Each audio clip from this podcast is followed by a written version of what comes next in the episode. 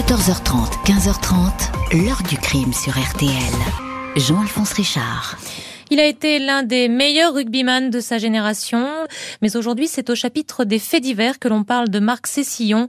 L'ancien capitaine du 15 de France dans les années 90 a tué sa femme de plusieurs coups de feu hier lors d'une soirée à Bourgoin-Jallieu. Bonjour, il avait porté le brassard de l'équipe de France de rugby. Il était l'enfant chéri et terrible de toute une ville, Bourgoin-Jallieu, entre Lyon et Grenoble. On pardonnait tout à Marc Cessillon, jusqu'à ce qu'il abatte de plusieurs coups de revolver en 2004 son épouse Chantal, la mère de ses deux filles. L'enquête va s'arrêter sur la trajectoire d'un champion devenu un naufragé de l'alcool, ancien rugbyman de haut niveau livré à lui-même, victime d'une dérive sur laquelle beaucoup fermaient les yeux, libre de faire ce qu'il voulait de son côté, mais ne supportant pas que son épouse soit lassée par autant d'excès et veuille prendre son indépendance. Comment cette figure des stades s'est-elle transformée en tueur de sang-froid? Quels mécanismes ont conduit ce sportif international devant les cours d'assises et en prison? Et pourquoi son épouse n'est restée qu'un personnage secondaire de ce drame? Question posée aujourd'hui à nos invités. 14h30, 15h30. L'heure du crime sur RTL. Dans l'heure du crime aujourd'hui, retour sur l'affaire Marc Cessillon à l'été 2004. Cet ex-rugbyman international, 46 sélections en équipe de France, va être soudain accusé d'assassinat, celui de son épouse Chantal. Ils étaient ensemble depuis 25 ans. Samedi 7 août 2004, 19h30, Marc Cessillon achève sa partie de boule au bord du lac de Vénérieux, à quelques kilomètres à peine de Bourgoin-Jallieu, cette ville de l'Isère où il a toujours vécu. Le temps est au beau fixe, le rugbyman, 45 ans, ex-capitaine du 15 de France, aurait bien aimé que la soirée continue dans ce décor bucolique, mais ses partenaires de pétanque rentrent chez eux. Cessillon a déjà bu cinq ou six pastis depuis quelque temps. Ses amis croient comprendre qu'il est d'humeur morose. Il craint que Chantal, 44 ans, son épouse, veuille le quitter. Une épouse lassée par les frasques incessantes de ce mari qui boit trop et à des maîtresses. Marc semblait perdu. Il m'a dit aimer passionnément sa femme, mais elle s'éloignait chaque jour davantage de lui, indique un de ses amis à Paris Match. Session aurait encore confié. Après 25 ans de mariage, elle ne me comprend plus. T-shirt noir et short beige, Cessillon, le cow-boy, comme on l'appelle parfois, quitte le bar du lac au guidon de son Harley Davidson, direction le village proche de Saint-Savin. Il y rejoint la soirée organisée par de très bons amis, Christian et Elisabeth Béjouy.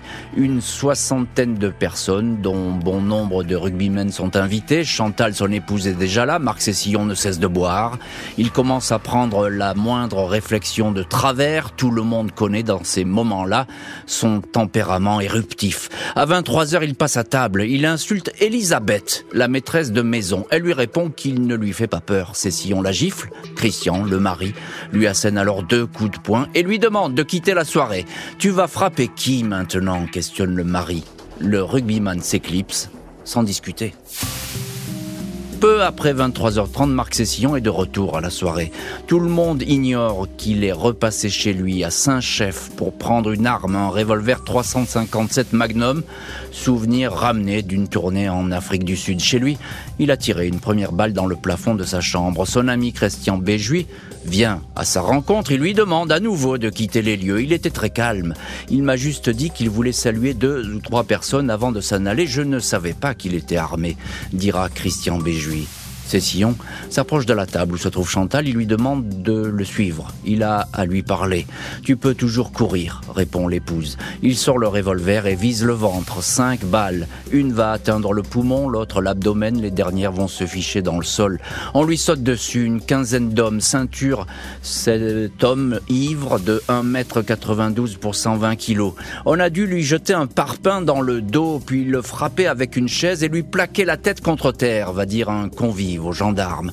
Il hurle en demandant où est Chantal, puis prononce ces mots, déroutants. Je ne l'ai pas tué, c'est ça l'amour. À minuit 12, un médecin constate le décès. Marc Cessillon ne l'apprendra qu'à son réveil. En cellule de dégrisement, son alcoolémie avait été mesurée à 2,35 g. Il est mis en examen par le juge d'instruction de Bourgoin-Jallieu, Raphaël Vincent, et écroué. Dès le lendemain, le crime fait la une des journaux. On ne parle que de Marc Cessillon, on en oublierait presque la victime.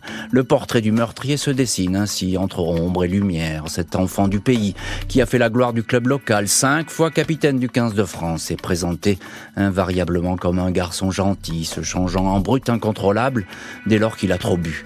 Comme un adolescent turbulent qui a quitté l'école à 16 ans et dont la seule famille est le rugby en couple avec ce colosse, la frêle Chantal, 1m59, 48 kg, avait longtemps tenu le magasin de prêt-à-porter au centre-ville de Bourgoin. Deux grandes filles, Céline, Angélique. Chantal avait il y a quelque temps vendu le magasin pour devenir secrétaire médicale. Elle envisageait de divorcer.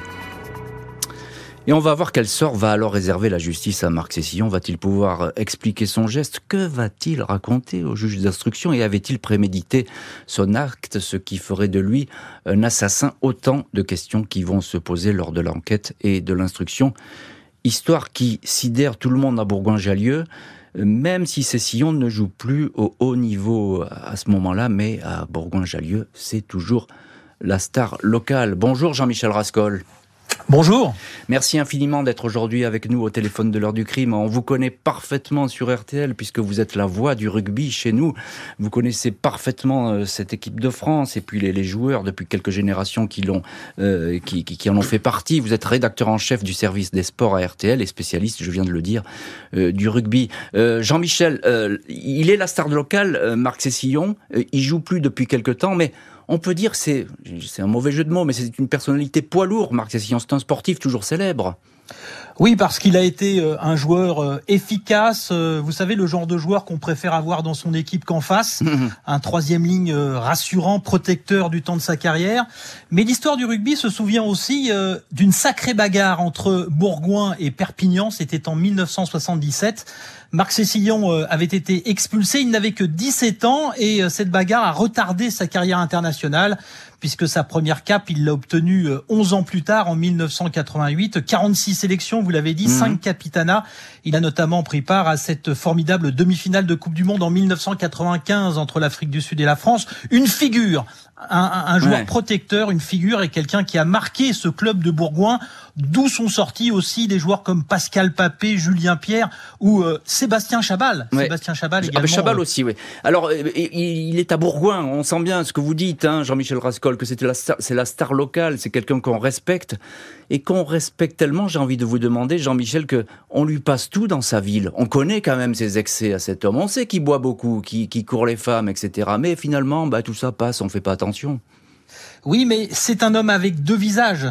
Un visage euh, d'un joueur presque timide dans l'expression orale lorsqu'il est joueur, et euh, ce visage effrayant lorsqu'il est sous l'emprise de, l'alcool avec ses violences et, et ses excès à répétition. Alors, c'est vrai qu'on lui pardonne, ou plutôt on ne veut pas savoir. On préfère hmm. conserver l'image de ce gaillard d'un mètre 92 avec euh, cette gueule entre guillemets. Hein.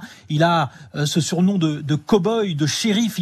Il, est protecteur et à la fois c'est un si beau mec. Et on ferme les yeux. Oui, voilà, il a, il a finalement tout pour plaire au rugby. C'est, bah, vous, le dites, il est très efficace et puis euh, voilà, il, il, sait faire la fête. Donc on a l'impression d'être ami avec lui dès lors qu'on on passe dans ces rues de, de Bourgoin-Jallieu. Bonjour Ludovic Bonjour. Merci infiniment d'être aujourd'hui dans le studio l'heure du crime. Vous êtes euh, journaliste euh, sportif, vous connaissez bien euh, ces milieux sportifs et notamment le rugby. Et vous êtes avec nous aujourd'hui pour la sortie de ce livre, L'affaire Cessillon, Chantal, récit d'un féminicide. Alors déjà dans ce titre, il y a beaucoup de choses. C'est paru aux éditions des Presses de la Cité, collection intime conviction. Ça sort demain, donc on a la, la primeur de cet ouvrage. Et je dis, dans ce titre, il y a presque tout, parce que l'affaire Cécillon, Chantal, récit d'un féminicide. Chantal, c'est la victime oubliée, on va y revenir dans cette heure du crime. Je voudrais que vous nous parliez un petit peu, Ludovic Ninet, parce que vous racontez toute cette histoire et vous avez, euh, j'ai envie de dire, euh, eu presque le courage euh, de revenir sur cette affaire qui est, passée inaperçue, mais l'affaire en elle-même, l'affaire Chantal Cécillon, parce qu'on n'en a pas parlé de cette victime.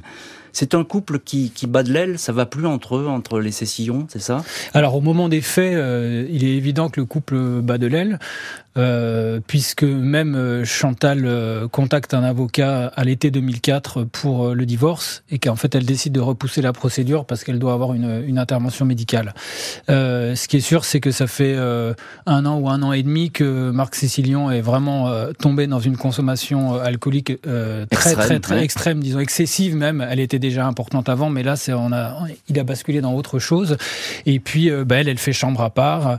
Il y a vraiment ouais une vraie discorde entre les c'est ça, ils sont en train de se... C'est un couple qui se déchire. Elle s'est confiée d'ailleurs à ses proches, hein, vous l'écrivez dans votre livre, hein, à sa mère en premier lieu notamment. Hein. Alors elle se confie à sa mère euh, parce que sa mère est, la... est le premier témoin en fait de ce qui se passe. Après Chantal, de ce que j'ai compris, c'est que c'était quelqu'un qui ne parlait pas forcément beaucoup, mais en tout cas, il est arrivé plusieurs fois qu'elle se réfugie chez sa mère euh, parce qu'elle craignait euh, son mari. Il est arrivé de nombreuses fois que sa mère vienne chez eux, notamment pour essayer d'emmener Marc Cécilion voir un, un médecin pour, pour traiter son alcool donc elle s'est confiée à sa mère, elle a fini par se confier aussi à une de ses meilleures amies.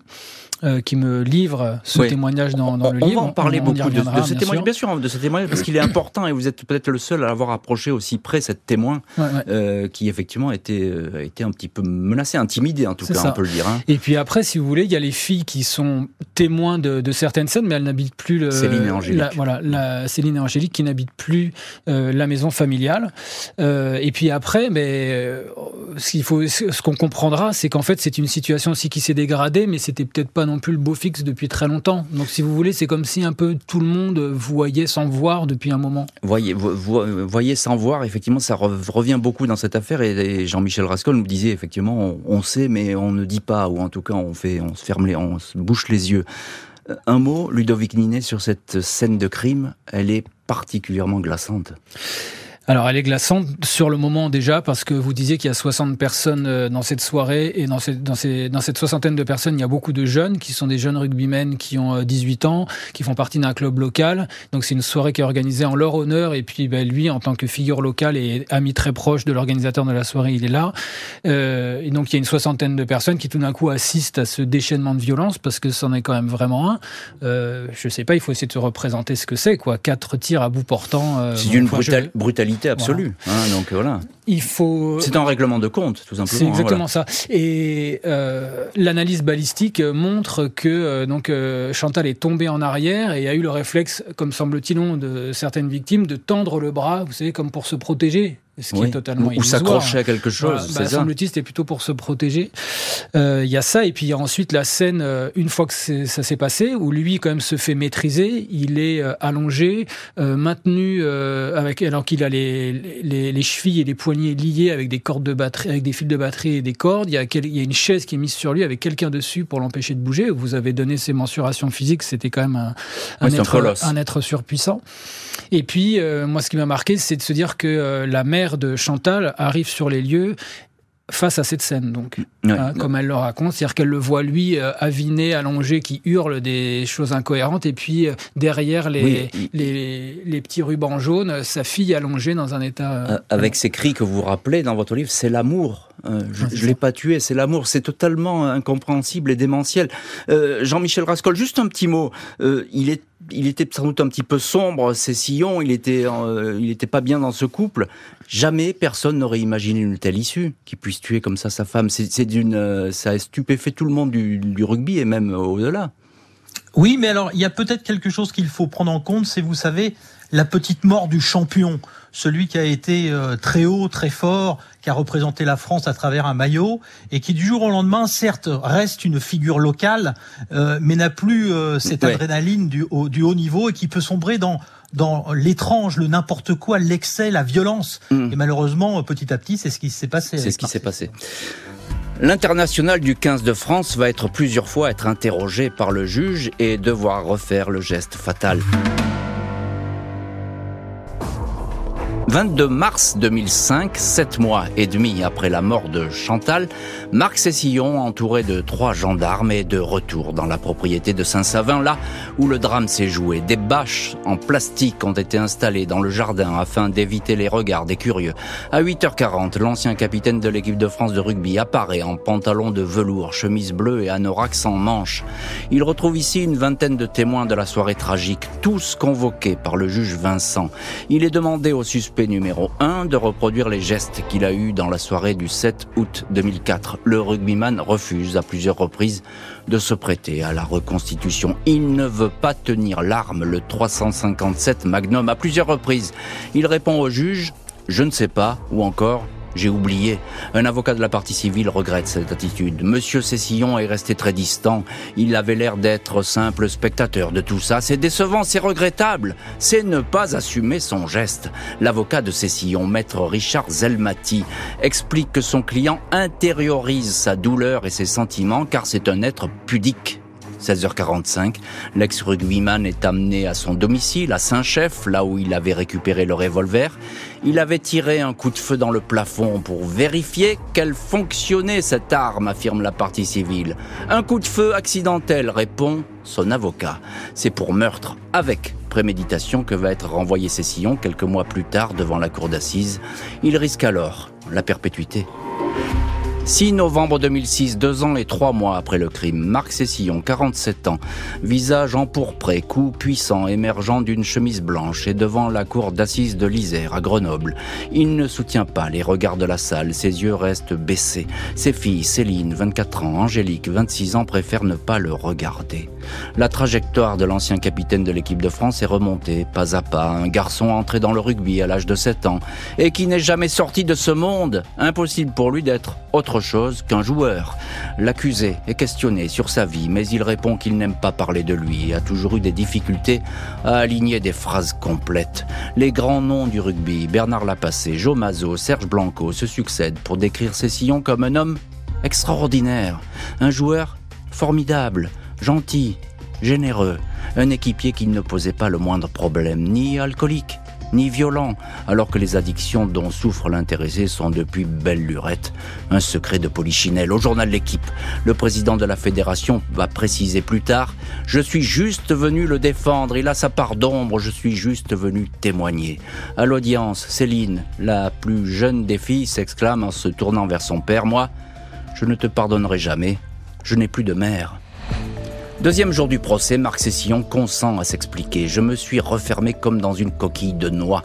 Je me demandais ce qui m'arrivait. J'aurais dû parler. J'ai toujours été un fêtard. En fin de carrière, je suis tombé dans l'alcool. J'ai explosé. J'ai toujours aimé ma femme. Je l'aime encore. Cessillon explique qu'il aurait dû voir des docteurs, un psychiatre. Seule sa belle-mère, Marinette, l'avait emmené chez un médecin. Ça a marché quelque temps, puis c'est reparti. Il ajoute, je me sentais humilié, on me tapait juste sur l'épaule pour boire un coup. Les psychiatres disent que je suis limité, je suis un cas limite, mais qui a des sentiments. Pas une statue de pierre. L'avocat général demande 15 ans de détention. Sa fille aînée, Angélique, exhorte les jurés à la clémence pour son père, qui est selon elle déjà puni. 10 novembre, Marc Cessillon est condamné à 20 ans de prison.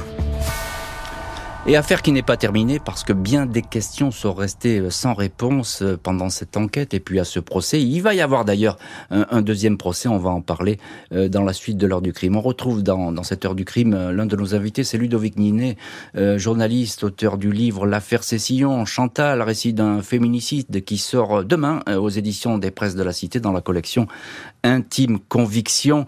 Ludovic Ninet, alors c'est important, c'est juridiquement important, mais pour la société, c'est important aussi.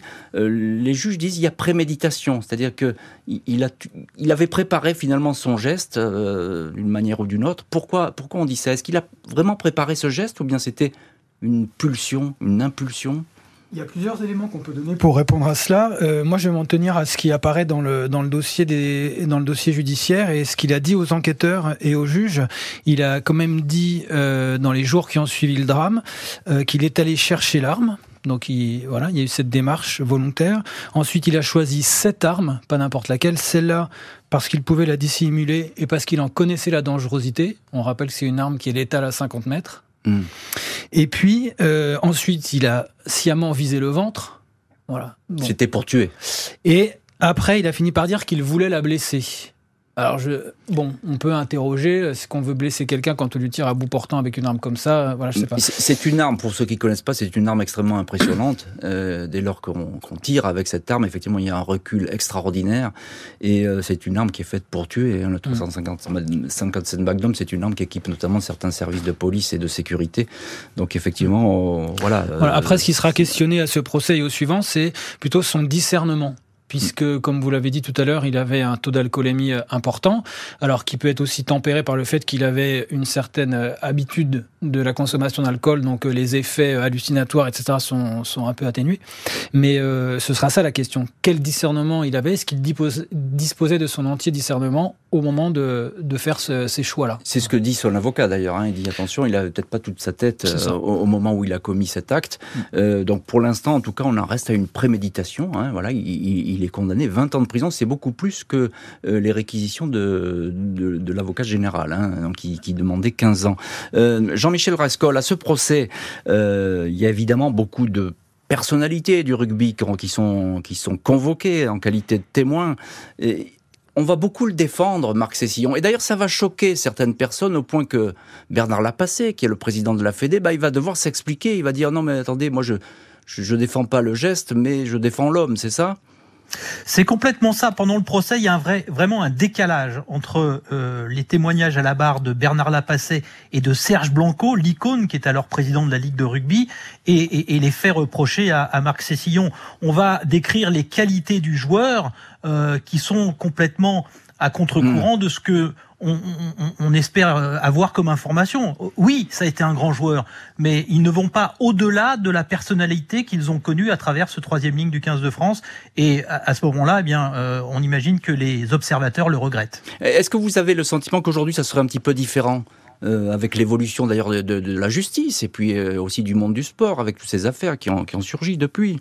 Sans doute, sans doute, mais ce qu'il faut savoir, c'est que lors de son incarcération, euh, Marc Cessillon va recevoir des visites euh, de ces mêmes personnalités, euh, des joueurs du 15 de France qu'il a côtoyé. On peut nommer Philippe Sella, qui est un, un des plus grands joueurs du 15 de France. Le cordon n'a jamais été rompu entre euh, son passé de sportif mm. et euh, Marc Cessillon, euh, même lorsqu'il était en, en, prison. Sans doute qu'aujourd'hui, effectivement, avec un petit peu plus de recul, les, les, les, témoignages auraient eu davantage de mm. Euh, de couleur, de recul. Qu'ils auraient, de recul. Ils auraient pris en considération, bien sûr, l'effroyable, euh, les, reproches effroyables qu'on pouvait avoir à, l'encontre du joueur. Et je comprends bien. Euh, Ludovic Ninet, un mot là-dessus, justement sur, sur le, monde du rugby qui, en, qui ben, entoure cet homme. C'est ça. En fait, euh, tout cela, ça crée un climat.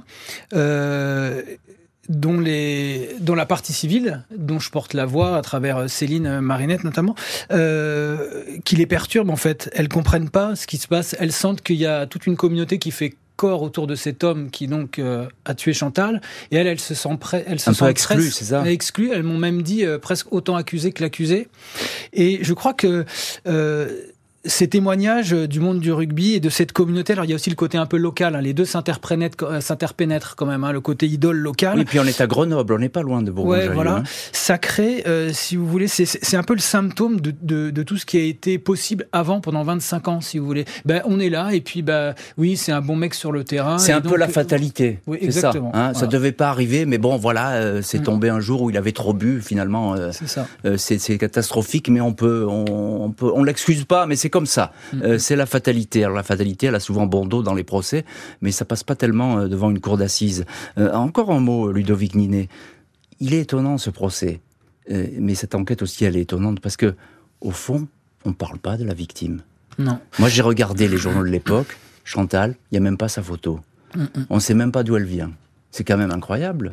Ça, en tout cas, euh, dans le traitement médiatique, ça l'est. Après, au niveau de la, du tribunal, de la cour, euh, la justice s'intéresse essentiellement à l'accusé. Euh, voilà, ça, ça, ça, se comprend. Et puis, ce qu'il faut dire aussi, c'est que Chantal, en fait, il n'y a rien à lui reprocher dans l'histoire, hein, puisque même lui, dans son délire paranoïaque, il supposait qu'elle avait un amant, qu'elle allait partir pour quelqu'un d'autre, et l'enquête a prouvé qu'il y avait absolument personne. Donc, euh, c'est une femme, en gros, qui, si vous voulez, qui est parfaite. Donc, il y a, y, a, y a peu à raconter. Mais comme vous dites, c'est étonnant que dans les, effectivement, dans les articles de l'époque. Elle est quasiment jamais jamais évoquée. on retrouve quasiment aucun, aucun article qui parle de ses obsèques. Enfin, voilà, mm. elle est effectivement absente. On peut presque dire qu'elle a été effacée de la surface de la Terre par ce geste odieux, et puis qu'elle est encore plus effacée par tout ce qui se passe ensuite. Ah oui, c'est ça qui est dramatique et que vous mettez bien en valeur dans, votre ouvrage. Qu'est-ce qu'elle vous dit, la famille, sur ce procès, la famille de Chantal? Ben, Comme je vous dis, son, elle constate que on avait présenté les deux familles soi-disant unies dans ce drame, et en fait, il y a clairement euh, d'un côté du tribunal, il y a deux clans, c'est ça. C'est ça, il y a deux clans, deux camps. Et si vous voulez, pour euh, euh j'ai une anecdote, une scène très révélatrice du climat, c'est-à-dire qu'à la fin du procès, donc la sentence tombe, il prend ses, ses 20 ans, il doit repartir en prison. Et à ce moment-là, des gens, on va dire du clan, de son clan à lui, viennent voir les filles en leur disant allez-y, dépêchez-vous, allez embrasser votre père. Hmm. Vous vous rendez compte? Alors que, en fait, et Céline me dit, mais c'est quand même incroyable avec tout ce qui vient de se passer. Euh, elle, elle pense, euh, mais enfin, euh, vous l'avez déjà oublié, quoi. Hmm, c'est ça. encore un mot, Jean-Michel Rascol, journaliste ici à RTL, évidemment, la, la, voix du rugby sur RTL. le monde du rugby, lorsqu'il apprend cette condamnation, qu'est-ce qu'on dit? C'est un choc ou bien on ben on passe parce qu'on se dit bah il a, il a pété un câble, finalement il avait trop bu, puis voilà, basta. Oui, on ne dit rien en fait, parce qu'effectivement, on, on, passe, on, se rend compte, on se rend compte avec cette peine que effectivement les faits sont, sont euh, inacceptables et lourds. Hmm. Voilà, le monde du rugby prend conscience de ce qu'a fait Marc Cessillon à ce moment-là. Le condamné avait dit qu'il accepterait la sentence. Il retourne en prison, mais il fait appel.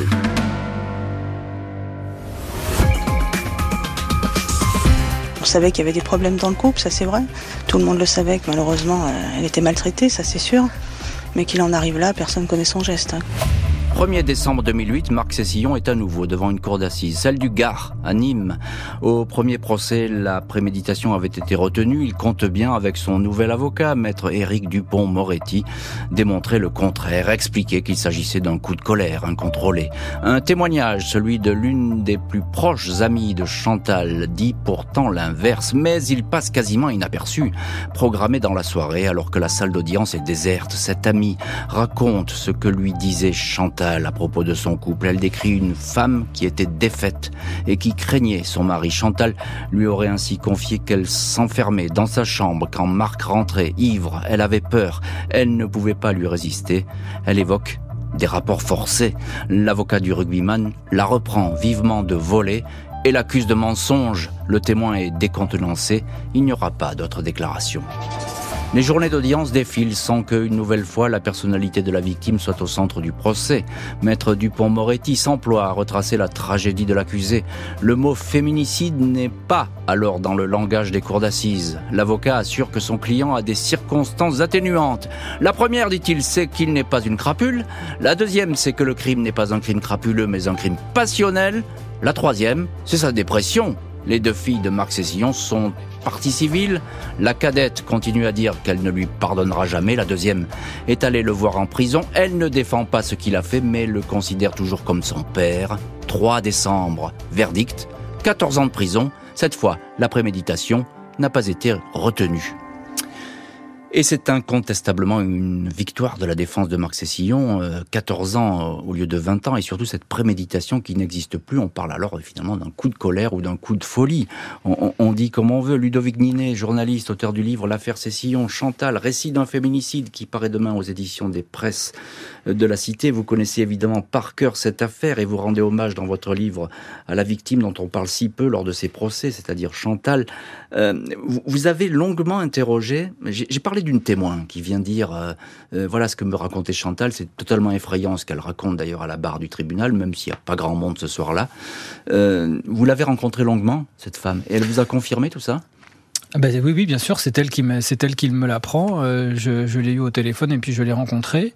Euh, c'est une amie de, de, jeunesse de Chantal. Enfin, elle, elle se, elle se décrivait, hein. elle se décrivait l'une et l'autre comme des sœurs jumelles. Et elle, elle a appris le, le, décès de sa meilleure amie à la radio. À la radio. Euh, c'est dire la violence de la chose. Et elle, elle, je pense qu'elle ne s'est pas vraiment remise de, de la disparition de, de, sa sœur jumelle, comme elle disait. Et donc, elle livre un, un témoignage d'une grande authenticité. et qui était, je pense, difficile à entendre parce qu'il livrait, il rendait compte crûment de la réalité de, de, la, de la vie de Chantal, en tout cas sur sur les derniers mois, voire les dernières années. voilà, donc c'est vrai que c'est surprenant que ce que ce témoignage n'ait pas eu plus de, de poids. Oui, c'est vrai, parce que vous le relatez dans votre livre, hein, vous, vous donnez l'interview qu'elle vous a accordée, évidemment, vous, vous relatez tout ça, et c'est très étonnant, parce qu'alors on peut dire qu'elle exagère, qu'elle fantasme, mais non, elle, était vraiment en contact avec, avec Chantal. Hein, ah oui, fréquemment. moi après, je, je voilà, je, je, la crois, je veux dire, ces, ces personnes-là ont, ont qu'est-ce qu'elles auraient à gagner de toute façon à raconter n'importe quoi euh, Bien sûr. avec avec autant d'années d'écart euh, voilà et puis euh, non en fait ce qu'elle dit c'est c'est absolument c'est absolument bouleversant. Et je trouve que ça ça en rajoute en fait sur sur justement mettre en parallèle le côté crime passionnel. Et en fait là on a une réalité qui qui décrit tout autre chose hein, c'est pour ça que je le dis depuis le début. Il y a, le mot féminicide n'est pas n'est pas avancé à l'époque. Ça n'existe pas aujourd'hui. Effectivement je pense que les choses seraient sans doute euh, différentes. Jean-Michel Rascol, euh, vous êtes, euh, je le dis toujours, la voix du rugby sur RTL et vous êtes aujourd'hui l'un de nos invités. Deux procès, alors il, prend 14 ans de prison au lieu de 20 ans à ce deuxième procès. la peine est allégée, j'ai envie de dire, mais depuis longtemps, à ce moment-là, il est sorti du monde du rugby, on ne veut plus en entendre parler. C'est Sillon, c'est un nom qu'on a un petit peu barré ou pas du tout?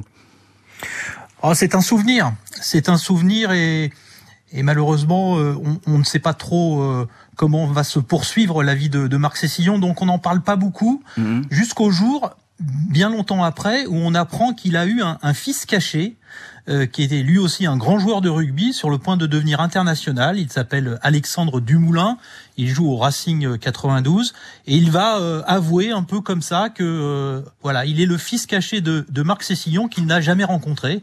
Et ça fait cette histoire fait que le nom de Cécillon revient à la une de l'actualité sportive, ressurgit, et à ce moment-là, on se dit mais euh, qu'est devenu Marc Cécillon Voilà. Mm. Euh, c'est incroyable que ce nom revienne comme ça à la une de l'actualité rugby à travers un joueur qui est très talentueux et qui avoue que son père est donc euh, mm. Marc Cécillon. Après sept ans de prison au total, le condamné va retrouver la liberté. Jeudi 7 juillet 2011, Marc Cessillon quitte le centre de détention de Muret, en Haute-Garonne, sa troisième prison après celle de Lyon, et de Vars, dans l'Isère. Il bénéficie d'une libération pour bonne conduite. En tout et pour tout, il a passé sept ans derrière les barreaux. À Bourgoin-Jallieu, la ville dont il était la vedette, la nouvelle réveille de mauvais souvenirs. Dans le village de Saint-Savin, Marinette Chapuis, la maman de Chantal, ne comprend pas cette libération. Il s'en sort bien, alors que ma fille, elle, a pris perpétuité, témoigne-t-elle dans le journal Le Parisien en ajoutant Il a été condamné à 14 ans, il aurait dû faire 14 ans, ça me fait mal, mais on ne peut rien faire. Solange Cessillon, la mère de Marc, avoue, elle, son soulagement. Je suis contente de le voir en liberté. Il a payé sa dette à la société. Je suis allé le voir plusieurs fois en prison. Je peux vous dire qu'il a changé. Ce n'est plus le même. Marc Cessillon s'installe dans le Languedoc-Roussillon, près de la frontière espagnole, salarié d'une entreprise qui travaille dans les vignes et les espaces verts. Une nouvelle compagne, une nouvelle vie. En 2016, l'ancien capitaine du 15 de France est officiellement considéré comme un homme libre. Au journal L'équipe, il dit vouloir renouer avec ses deux filles. À propos de la mort de Chantal, il assure, c'est une histoire que je n'oublierai jamais. C'est quelque chose qui est en moi et qui me suivra jusqu'à la fin et on retrouve dans cette heure du crime l'un de nos invités, c'est Ludovic Ninet, journaliste et auteur du livre L'affaire Cécillon Chantal, récit d'un féminicide. Euh, Ludovic Ninet, vous connaissez tout euh, de cette affaire. Il est sorti, Marc Cécillon, il va payer sa dette, il euh, n'y a rien à dire là-dessus. La, sortie, elle est tout à fait automatique, presque, j'ai envie de dire, et normale. Il s'est très bien tenu en, en détention. Et toutefois, il y a toujours ces deux mondes qui coexistent finalement à, à Bourgoin-Jallieu. On a l'impression de deux mondes qui se regardent un petit peu. Euh, en chien de faïence. Euh, je ne sais même pas si on peut dire que c'est que ce sont deux mondes qui se regardent. En fait, il y a euh, moi ce que ce que j'ai ressenti, c'est qu'il y a le tout petit monde des, des, des victimes, enfin ou des proches de la victime, qui sont un peu recluses dans, dans leur coin, et puis le reste qui n'est qu'une façon de faire perdurer ce qui existait déjà avant, en fait, si vous voulez. tout le monde considère, et c'est très bien dit avec les propos de sa mère, que voilà, il a payé sa dette et donc, en gros, on passe à autre chose. Mais pour les autres, comment passer à autre chose? C'est pas mm. possible. Et il se trouve qu'ensuite, il va y avoir des agissements ultérieurs à sa sortie de prison qui vont quand même remettre le couteau dans la plaie, si je peux oser cette, cette image un peu malheureuse, quoi. Oui, en, un mot, il y a, Alors, en un mot, il y a une histoire, il y a un procès, c'est ça. Hein? C'est ça, en fait, il, il, va attaquer en 2014 ses deux filles pour une mauvaise gestion du patrimoine familial du temps où il était euh, en prison. Voilà. Alors qu'elles se sont euh, débrouillées l'une et l'autre du jour au lendemain sans plus de parents, avec une mère donc disparue comme on sait et un père en prison pour gérer le patrimoine familial, c'est-à-dire quelques appartements euh, et une maison qu'elle devait louer, etc. Ça, ça, ça, va très mal passer. Bah, disons que, enfin, oui, enfin, ça paraît assez, assez, assez fou. Enfin, je me rappelle les. Et un peu surréaliste d'ailleurs. C'est hein. assez surréaliste. Le, comment dire, le, c'est la seule fois où Céline, donc, qui, qui m'a parlé, qui, qui s'exprime beaucoup dans le livre, s'est exprimée dans la presse en disant qu'elle trouvait que c'était odieux. Euh, son avocat, euh, l'avocat des parties civiles, dit alors que c'est abject comme, euh, comme attitude. c'est vrai que c'est quand même très surprenant quand il dit ensuite qu'il qu'il cherche à renouer avec ses filles. Bon, on peut, on peut y voir comme un certain paradoxe. Hein. Oui, et alors, euh, il y a les fractures, les cassures, et il y a ces deux sœurs qui sont qui n'ont pas le même avis finalement. Évidemment, elles s'entendent bien, les deux sœurs, il n'y a pas de souci entre elles, mais euh, les, les, regards sur le père sont différents. Ouais, c'est assez étonnant. Alors, euh, bon, il, il, serait question que, que, la plus âgée, euh, Angélique, qui, a, qui, qui n'a pas souhaité me, me parler, ait été un peu, je dirais, manipulée peut-être par, par le clan de son père pour justement avoir des propos assez plutôt gentils à son égard dans, dans les procès. Voilà. Et Céline, qui elle, a eu une position extrêmement droite et dure, euh, radicale, radicale, voilà, dès le départ. Et pourtant, euh, comme vous dites, en fait, elles cohabitent, elles cohabitent ces deux sœurs. Enfin, elles sont sœurs, elles sont ce qui reste de cette famille aussi. Et, euh, Mais elles sont les victimes de cette histoire. Elles sont les victimes de cette histoire. Oui, qui a, qui, a, qui a, laissé des balafres partout. Jean-Michel Rascol, on vous retrouve, euh, rédacteur en chef au service des sports à RTL. On vous connaît bien, évidemment, sur cette antenne. Euh, alors, Marc Cessillon, il dit à l'équipe, hein, je, je l'ai cité, c'est une histoire que je n'oublierai jamais. C'est quelque chose qui est en moi et qui me suivra jusqu'à la fin. ma question, elle est simple. Vous connaissez bien Marc Cessillon. Vous l'avez rencontré quand il était joueur. Est-ce qu'on peut le croire Est-ce qu'on peut le croire? C'est une effectivement la, question euh, essentielle. Le tout, c'est de savoir s'il a réussi à, mettre de l'ordre dans sa vie. Hmm. Euh, je crois d'ailleurs qu'il a refait sa vie. Hein. Il Tout à fait. Euh, hein, avec une, une dame qui était visiteuse de, prison, avec qui il a lié des, des, liens assez forts. je pense que la leçon est forte mais est-ce que ces démons sont définitivement euh, euh, partie de, de cet homme? Hmm. euh, C'est ça, l'alcool. Est-ce que l'alcool fait toujours partie de son univers?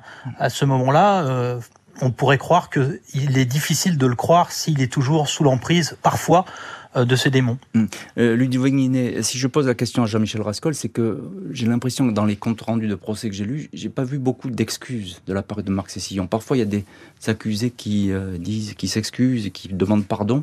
J'ai pas lu ça. Que... Euh, non, effectivement, enfin, dans, dans ce qu'on peut lire, euh, il y a assez peu d'excuses évidentes. Il y a même des scènes qui sont décrites où, euh, bon, bah, il, porte sa main à son cœur, il ouvre la bouche et puis en fait, aucun mot ne sort.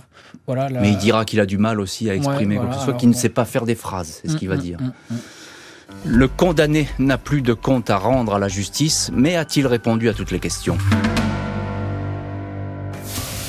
Avant de se marier avec le joueur de rugby, Chantal avait déjà dû affronter les changements d'humeur d'un homme qui devenait violent quand il était sous l'emprise de l'alcool. Questionnée par l'une de ses meilleures amies, elle l'avait rassuré en lui disant qu'avec Marc, tout dégénérait quand il avait bu, mais qu'elle le surveillait. Après le mariage, Chantal serait devenue plus sombre et tourmentée. Chantal était prise entre deux feux, amoureuse, fière, heureuse et en danger. Mais à la fin, il fallait fuir, révèle cet ami dans le livre L'affaire Cessillon, récit d'un féminicide. L'épouse de l'ancien capitaine de l'équipe de France repose non loin de Bourgoin-Jallieu, dans une tombe des plus simples. Seul son prénom, Chantal, est inscrit sur la pierre tombale. Alors j'ai envie de dire qu'après toutes ces années, après cette euh, instruction qui a été assez rapide, il y a eu quand même deux procès euh, devant une cour d'assises, donc on dit beaucoup de choses lors de ces procès. Alors on a parlé de l'alcool concernant Marc Cessillon, on a parlé de, la frustration, de cette espèce de violence rentrée, de cette espèce d'impossibilité à sortir du monde du rugby, tout ça a été évoqué. Euh, est-ce qu'aujourd'hui on peut, Ludovic Ninet, c'est vous qui avez écrit ce livre, l'affaire Cessillon, Chantal, récit d'un féminicide, est-ce qu'on peut expliquer la mort comme ça de, Chantal? Mais non, justement, c'était c'est l'objet de ce livre. C'est ce qui fait en fait que j'ai tiré un fil et que je m'y suis de plus en plus intéressé. À un moment, je me suis dit que quelque chose clochait. Euh, il y a effectivement cette fin de carrière, cette, cette, dépression, mhm. puis il y a l'alcoolisme. Mais ça, ça fait pas tuer sa femme. Je veux dire, si tous les gens qui étaient en dépression et alcooliques, euh, tous les hommes tuaient leur femme, ce, serait, ce serait compliqué.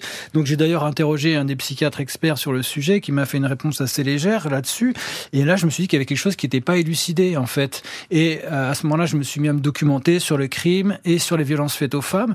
Et euh, j'ai bien, j'ai compris qu'en fait ça c'était euh, effectivement le contexte euh, ça l'a amené, euh, l'alcool a, probablement intensifié son délire paranoïaque. Ouais, a joué de, comme un détonateur. Exactement. Mais en fait, derrière, il y a autre chose, c'est la domination masculine. C'est l'homme qui domine sa femme, et puis sa femme qui, euh, en plus, ce qui est incroyable chez Chantal, c'est qu'elle a fait ça de manière totalement autodidacte, avec aucune aide de personne, pas de psy, pas d'avocat, rien. Elle s'est bougée, elle a fait, elle a fait ce, bac pro pour devenir secrétaire médical, pour avoir un autre boulot, pour, s'éloigner, sortir de, pour de, ce monde-là, sortir de tout ça. Et au moment, malheureusement, c'est ce qui se produit dans tant de féminicides, au moment où la femme décide réellement de s'émanciper, hmm. bah, elle disparaît hmm, parce hmm. que c'est intolérable pour celui qui l'a dominée en fait et qui avait besoin de cet étayage. Voilà. Et c'est là, en fait, où euh, peut-être que si ça se produisait aujourd'hui, on considérerait le féminicide et on fouillerait probablement d'autres ressorts de ce crime. Alors ça, vous avez entièrement raison, puisqu'effectivement, la, la loi a évolué, les, les, mœurs judiciaires également ont évolué. Et aujourd'hui, on parlerait effectivement d'un féminicide. Et finalement, ça change tout. C'est un petit mot, euh, mais c'est un petit mot qui change tout. Parce qu'effectivement, on ne voit plus du tout les, les, mêmes, les choses euh, identiques sous ce, sous ce spectre, comme à une époque où on parlait uniquement de crime passionnel. Hein. À une époque, on parle de crime passionnel, on ne parle pas de féminicide. Sachant que le crime passionnel, c'est pas du tout en termes juridiques. Hein. Non, pas du tout, mais euh, c'est resté pendant. Euh, bah, c'est d'ailleurs ce qui est plaidé par Éric Dupont-Moretti. Plus, plus d'un euh, siècle dans, dans, la tradition judiciaire française. Alors vous écrivez, il y a quelque chose, un petit mot qui m'a interpellé dans votre livre. Vous écrivez Chantal n'était pas une femme battue, mais une femme trompée. Mhm. C'était quoi? C'était l'humiliation pour Chantal, c'est ça? Bah En fait, c'est une forme de violence. Alors, il y, a la, il, y a, la violence physique qui est, qui est évidente, mais ça, c'est le, le, fait qu'elle soit trompée, c'est une violence euh, psychologique terrible. Et c'est une forme d'emprise aussi, puisque ça, ça nourrit chez la, chez la personne, chez la femme, en l'occurrence chez Chantal, une, hmm. une dégradation de son estime de soi. Euh, elle intègre qu'il y a quelque chose qui va pas, puisque si son mari va voir ailleurs, il sait qu'il y a quelque chose qui va pas, mais en fait, comme il explique pas ce qui va pas, bah, elle comprend pas, elle intègre, et si vous voulez, tout, tout ça, c'est un phénomène qu'on retrouve dans tous les, dans tous les phénomènes d'emprise, euh, voilà, dans les rapports hommes-femmes, hein, comme ça. Jean-Michel Rascol, rédacteur en chef au service des sports à RTL et spécialiste du rugby. Est-ce que cette histoire marque Cessillon Vous allez me répondre sans doute oui, mais qu'est-ce qu'elle a, comment elle a marqué le, rugby? Est-ce qu'il y a un avant, un après Cessillon dans les comportements? Oh, Ça, je ne voudrais pas m'avancer à dire qu'il y a un hmm. avant, un après. Il y a, une leçon. Il y a une leçon. Euh, de savoir que euh, après euh, la carrière au plus haut niveau, il y a une petite mort qui peut entraîner aussi hmm. des zones d'ombre très difficiles. malheureusement, le mot que vous avez employé à sujet, c'est passion. Il y a eu la passion Cécillon pour le rugby, et il y a eu cette passion dévorante et qui a amené au, pire euh, sur l'après-rugby. Et la frontière, c'est l'arrêt d'une carrière euh, où euh, beaucoup ont du mal à se retrouver, à se replacer dans la société lorsqu'ils ont été au plus haut grâce à leur sport. Et l'histoire de Marc Cessillon, elle reste comme... On, on se rappelle du joueur, on ne veut pas se rappeler du drame. Voilà. Le nom de Cécillon est pour toujours, je pense, dans l'histoire du rugby, euh, inscrit comme euh, celui d'un homme qui aura marqué de, son empreinte l'histoire du 15 de France. Malheureusement, sans mmh. doute, plus mmh. que par euh, l'histoire sordide qu'il a pu engendrer après euh, qu'il ait arrêté sa carrière. Je comprends bien. Ludovic Ninet, le mot de la fin, très court. Ben non, ce que je voudrais dire, c'est que si on peut dire dans le rugby, c'est qu'il y a encore malheureusement des affaires d'agression sexuelle, euh, certaines qui sont jugées ou en cours de jugement, et je ne je sais pas si dans le, dans, le, dans le rapport aux femmes, ce sport viril qui, qui aime mêler euh, la fête, l'alcool et un certain rapport aux femmes, je suis pas sûr que beaucoup de choses aient changé, moi. Et bon. À suivre donc. Merci beaucoup Ludovic Ninet et Jean-Michel Rascol d'avoir été les invités de l'heure du crime. Merci à l'équipe de l'émission, Justine Vignot, Marie Bossard à la préparation, Boris Pirédu à la réalisation. L'heure du crime, présenté par Jean-Alphonse Richard sur RTL.